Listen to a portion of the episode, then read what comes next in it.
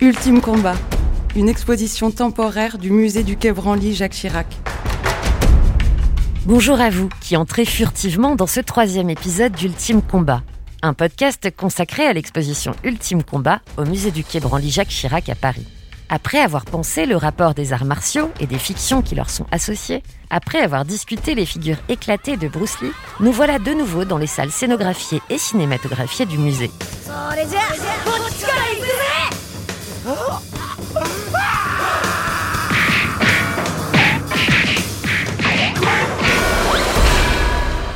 Elles accueillent plus de 22 siècles d'objets de cultures antiques, religieux et pop, 22 siècles de culture et d'histoire croisées, comme on croise parfois l'épée, le sabre, le bâton, les avant-bras, les regards, les origines et les mythologies, et le tout à travers les arts martiaux d'Asie.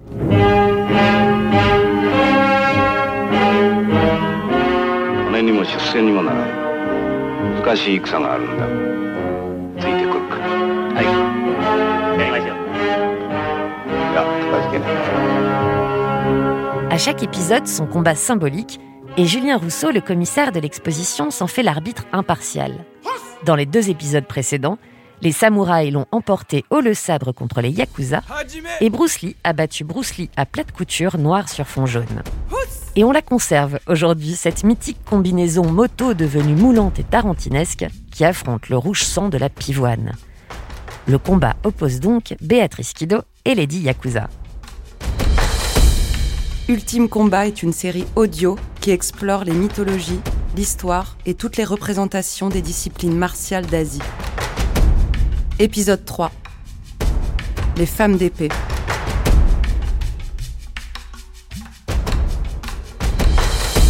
Lady Yakuza contre Kill Bill.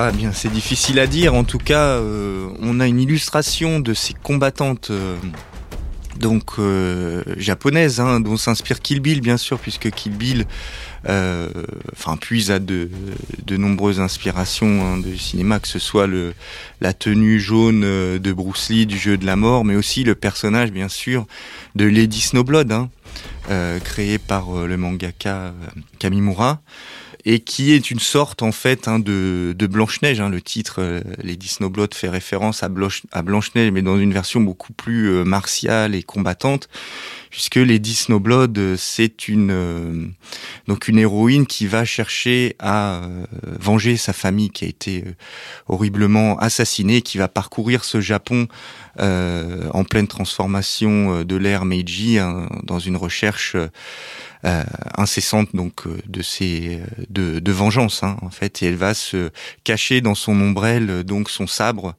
pour découper les uns après les autres tous ces, ces assassins.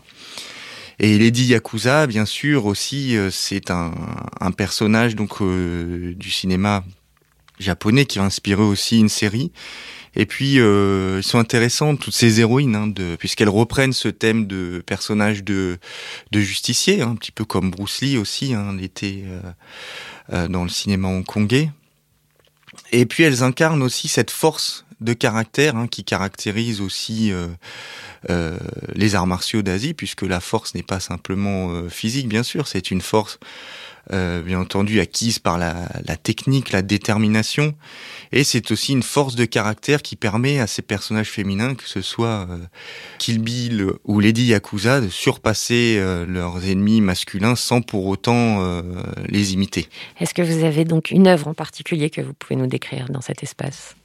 Oui, bien sûr, il y a cette peinture euh, donc qui est euh, qui a un rôle particulier dans l'exposition et euh, donc à laquelle on est particulièrement attaché puisqu'elle a été réalisée spécialement pour l'exposition par une artiste donc qui s'appelle Rina Yoshioka, qui est une artiste de japonaise de Tokyo et qui a donc repris cette imagerie euh, des héroïnes, euh, des femmes d'épée du cinéma japonais. Et elle reprend donc cette, toute cette imagerie de l'époque Showa, donc qui est une époque euh, assez longue, mais qui correspond plutôt aux années 60, 70, et s'inspire donc de, de ces femmes yakuza, donc dans cette peinture qui est un diptyque dans lequel on voit donc une héroïne tatouée et dissimulant aussi son sabre dans son ombrelle.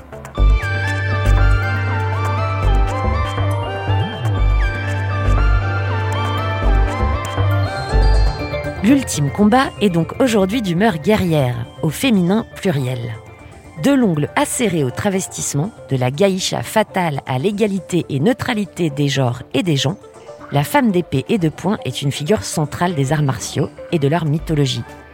C'est également une figure importante des représentations cinématographiques à travers lesquelles Stéphane Dumédildo, le co-commissaire de l'exposition, nous guide pour mieux en apprécier les singularités artistiques, philosophiques et culturelles. Bonjour Stéphane Duménildo. Bonjour.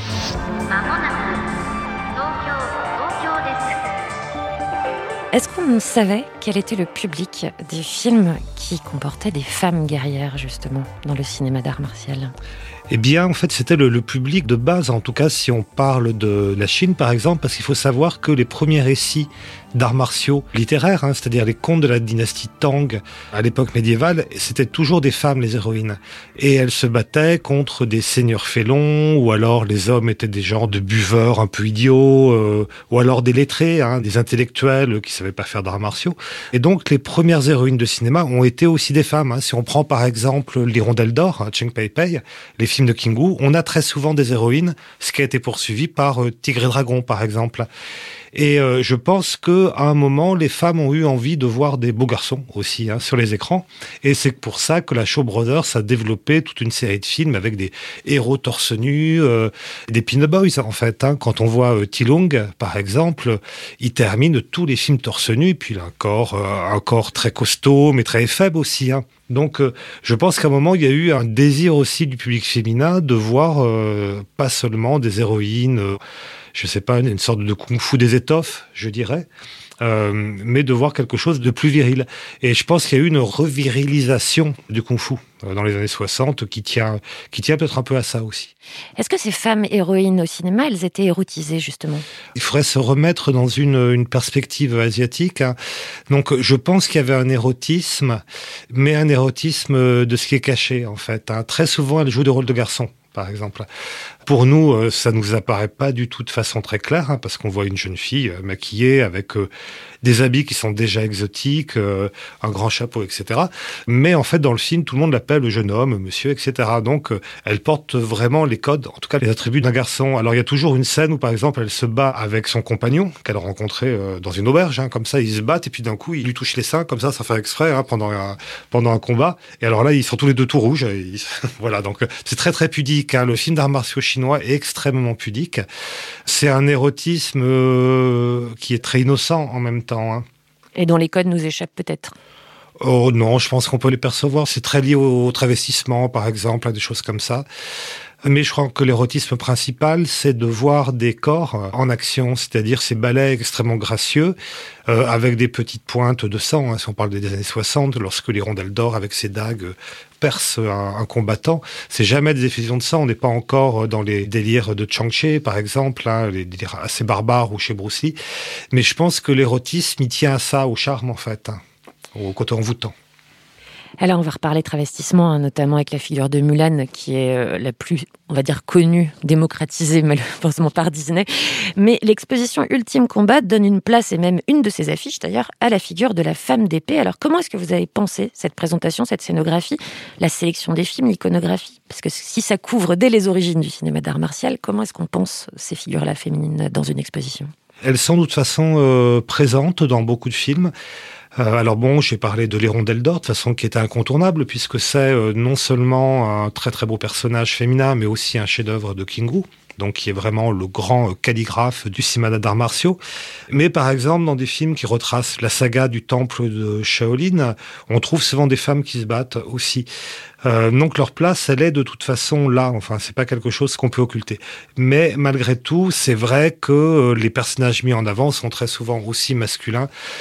Si on prend les deux grandes sagas de Kung Fu, ou les deux grands courants, on a le temple de Shaolin qui retrace l'éducation d'un jeune moine pour apprendre les arts martiaux, mais pour défendre son peuple contre les envahisseurs Qing et les Mandchous hein, venus du nord. Et donc c'est un jeune garçon. Et euh, l'autre courant euh, que appelé plutôt le, le Jianggu, c'est-à-dire la chevalerie, est quand même dominé par Chang Che. Sa figure euh, idéale, c'est les frères d'armes, hein, les frères de sang. Et le rôle de la femme, pour le coup, dans ces films-là, est extrêmement minoré. Voilà, tout simplement parce que c'était pas son truc en fait. Hein, lui préfère les garçons. Donc euh, c'est vrai qu'on ne peut, on peut pas réécrire l'histoire de, de, ce côté-là. Mais par exemple chez Kingu, en effet, on a présenté aussi euh, Touch of Zen euh, avec aussi un très très beau euh, combat, euh, très belle combattante féminine, et puis évidemment les films de femmes d'épée japonaises.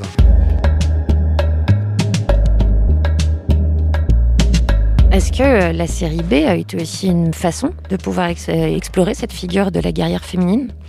Euh, essentiellement au Japon, oui, euh, parce qu'il y avait un courant euh, très très euh, fertile qui était le film de Yakuza dans les années 60, avec toute une série de codes d'honneur, de, rituels, de petits doigts coupés, de tatouages, de choses comme ça, qu'on connaît un peu par le film Yakuza de Cinépolac avec Robert Mitchum. Et euh, dans les années 60, alors peut-être justement parce que y a un moment où on renverse un peu les valeurs, où déjà le cinéma se cherche des héroïnes. Il y a un personnage qui est inventé, qui est le personnage de la femme yakuza. Alors c'est un personnage en fait qui n'existe pas dans la réalité. C'est-à-dire qu'il n'y a jamais eu de femme yakuza. C'est-à-dire qu'il n'y a pas eu de femme Oyabun chef, ou alors de femme euh, Aniki, les hommes de main, etc. Ça n'existe pas. Donc le cinéma invente cette figure extrêmement séduisante d'une femme euh, tatouée qui officie dans les milieux du jeu. Elle est très souvent euh, croupière ou alors elle est euh, joueuse de cartes, les anafuda, les fameuses cartes avec les animaux et les fleurs, hein, ou alors lanceuse de dés. Et à un moment, elle va sortir un sabre, par exemple, qui est de, de, sa canne ou des choses comme ça. Et elle a exactement les mêmes valeurs que les hommes. Et ce qui est très intéressant, si on voit par exemple les films de la pivoine rouge, interprétés par euh, Sumiko Fuji, en fait, si on a vu beaucoup de films de Yakuza, quand on a compris euh, tous ces codes d'honneur, tout ce qui est chevalerie euh, Yakuza, tout ce qui est fraternité, ces films-là vont en fait faire la même chose, mais avec des femmes. C'est-à-dire qu'on va voir la pivoine rouge, d'un coup, développer des liens de sororité avec, par exemple, euh, une mère célibataire, ou alors avec une chef de clan. Alors même si ça n'existe pas, c'est pas grave, ça n'existe pas dans la réalité, mais en tout cas, les films renversent leurs valeurs aussi du côté du féminin. Et je pense que ça correspond aussi à une période, euh, les années 60, où les, les filles étaient beaucoup plus euh, bah, manicatives, puisque c'était les, moments des révoltes euh, aussi, hein, au Japon, comme en mai 68 chez nous. Et si on pense par exemple euh, à des figures de la contestation, mais aussi quasiment du terrorisme, comme Fusako Shigenobu, qui était la leader de l'armée rouge japonaise dans les années 60, donc qui euh, menait un, groupe d'hommes où il y avait aussi des femmes et qu'on voyait avec une mitraillette à la main dans les camps euh, palestiniens au Liban. Donc euh, les figures des femmes Yakuza participaient à un mouvement aussi plus général d'émancipation féminine. Finalement, cette figure fictionnelle était le reflet d'une réalité autre, pas celle d'une femme Yakuza, mais une autre réalité d'une femme qui euh, prend les armes dans la vraie vie. Exactement, c'est ça. Et c'était alimenté aussi par les mangas. C'est pour ça qu'on a choisi de mettre sur une de nos affiches euh, Lady Snowblood de Kabimura, qui est un, un manga absolument magnifique et qui a donné lieu aussi à une série de films avec Omeko Kaji, qui est aussi une figure extrêmement importante de femme combattante, puisque bon, elle a déjà interprété euh, Lady Snowblood dans deux films, et puis aussi la série de Sasori, la femme scorpion, c'est-à-dire une prisonnière qui se rebelle essentiellement contre, euh, on va dire, le patriarcat, puisqu'il n'y a que des hommes. Hein. Les directeurs et les matons de la prison sont des hommes, et ça reflète aussi une société où la femme est prisonnière. On peut revenir un peu sur l'histoire de cette Lady Snowblood qui fait l'objet d'une affiche alors, Lee Snowblood, oui, ça c'est une histoire tout à fait étonnante. Kamimura, qui est un très très grand euh, dessinateur euh, des années 60 et 70, on va dire que c'est vraiment le dessinateur de l'ère Showa, c'est-à-dire cette période qui commence euh, en 36, qui se termine dans les années, qui couvre les années 80, donc une période très longue, mais qui désigne plutôt, quand on dit l'ère Showa, les années 60 et 70. Euh, donc il est lui aussi au cœur de mouvements un peu contestataires. Il va s'intéresser beaucoup aux étudiants aussi. Il va s'intéresser euh, beaucoup aux filles de bar aussi, aux hôtesses de bar. Donc toute la vie parallèle aussi des femmes dans la société japonaise.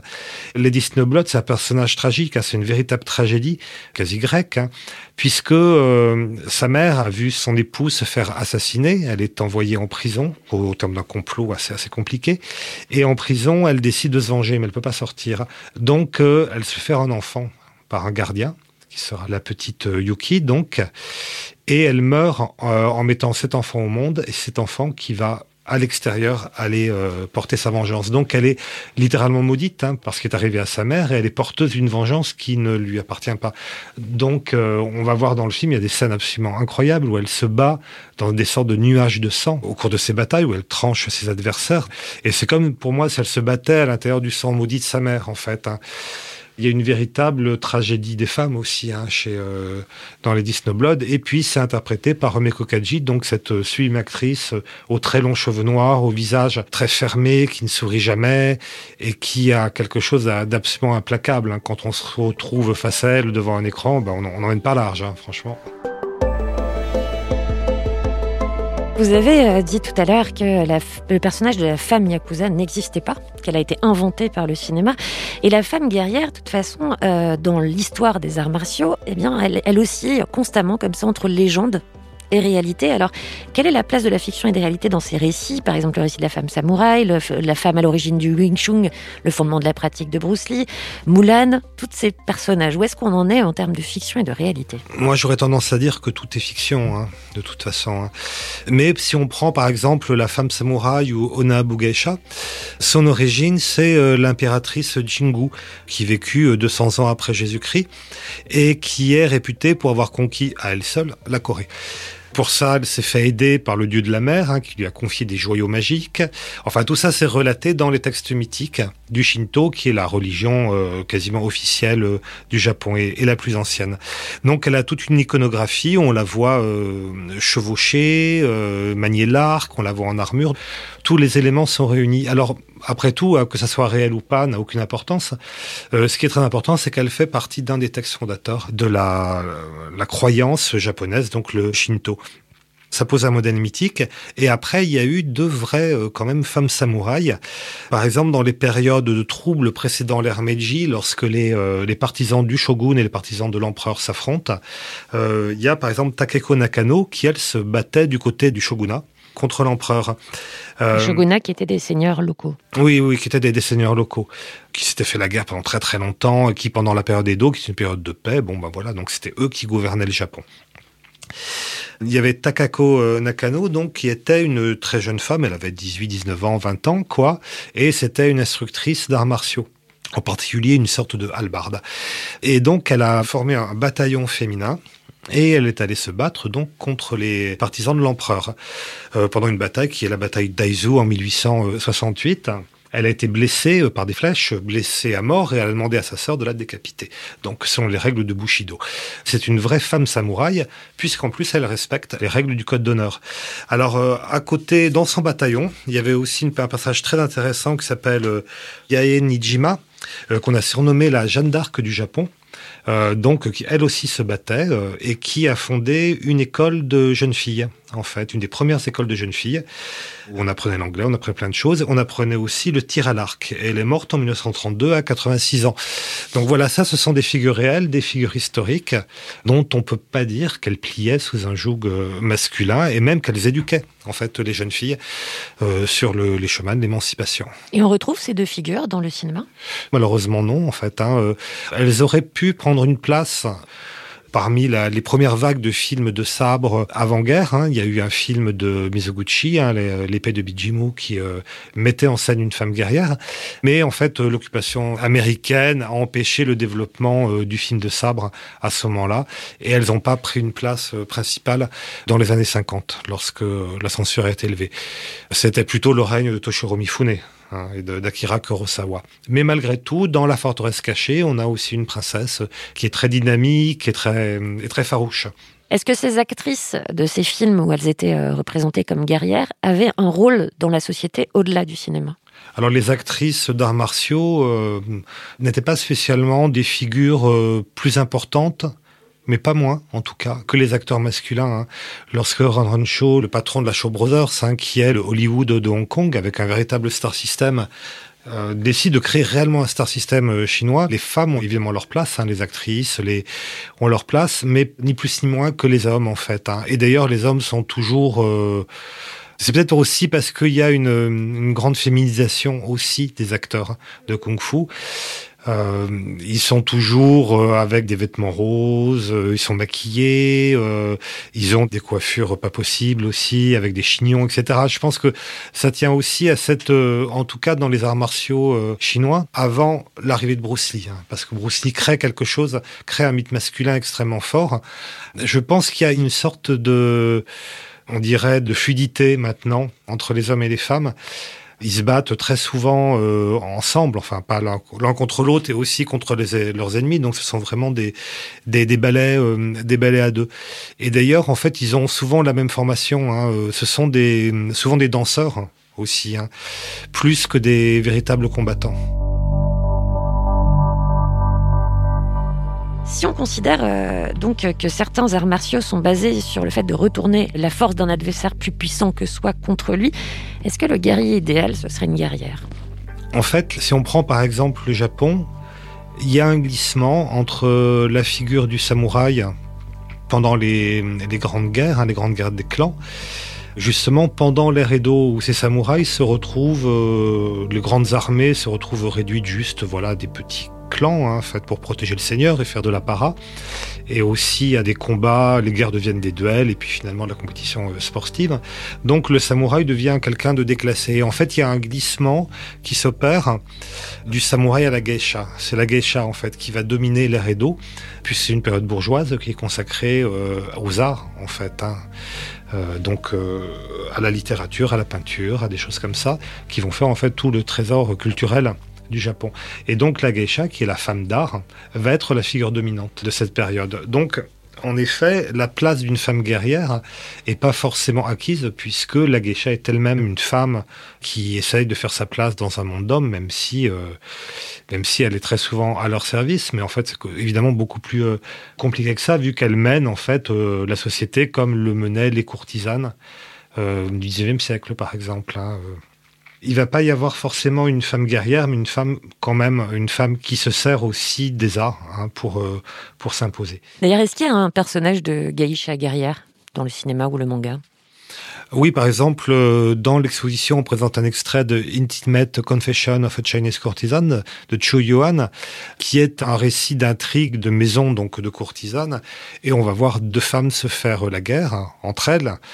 Euh, donc c'est très amusant parce qu'elles sont très très apprêtées, elles ont leurs vêtements roses, elles ont leurs ongles acérés qui, sont capables de percer des corps. C'est ça qui est étonnant quand elles se battent contre un homme, elles, elles sont qu'à euh, transpercer le corps de leur ennemi avec avec leurs griffes qui sont euh, évidemment empoisonnées. Enfin, elles se battent exactement comme se battent les combattants euh, dans les films d'arts martiaux les plus violents, les films de chevalerie. Donc elles vont découper leurs adversaires en morceaux, elles vont se couper les bras et les mains. Enfin voilà, c'est une véritable boucherie quand même.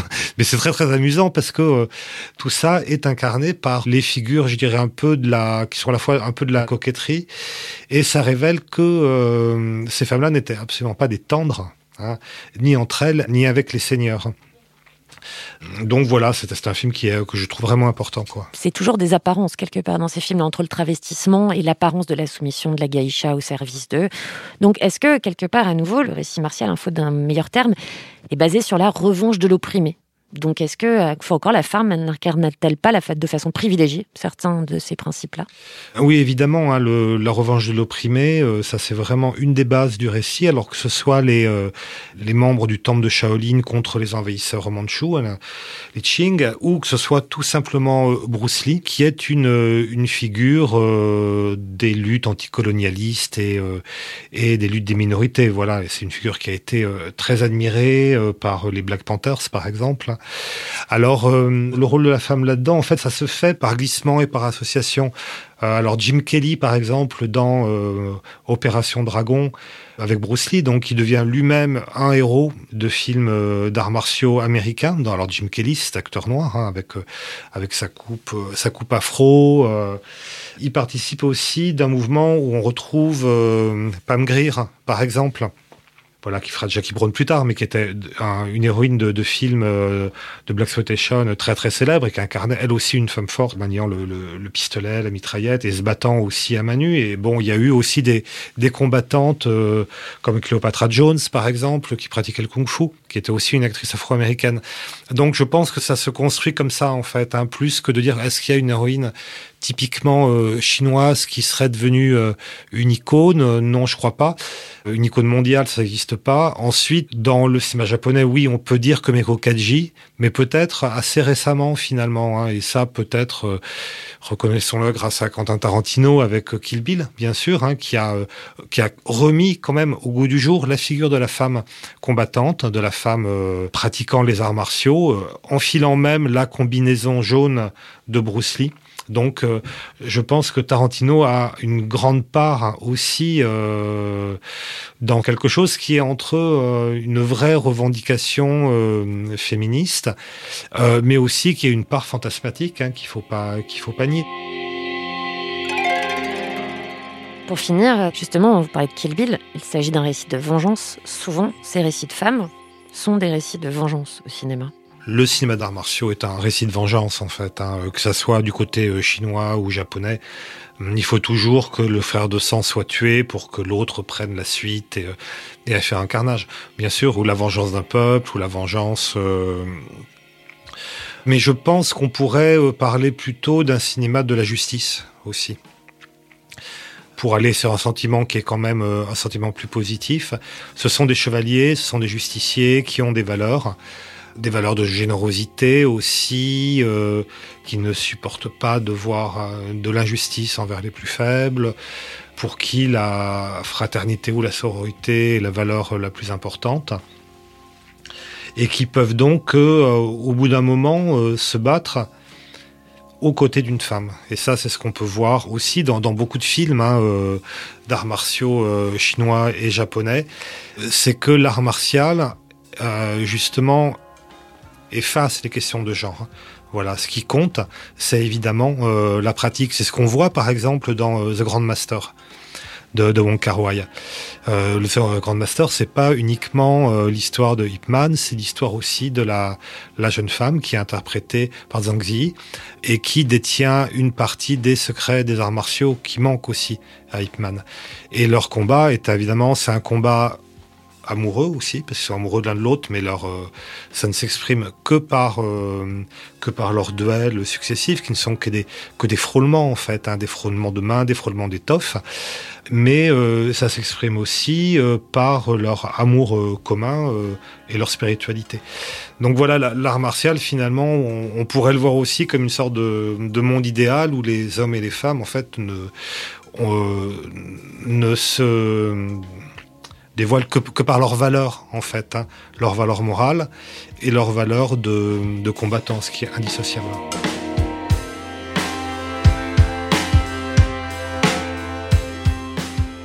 Merci Stéphane Duménildo.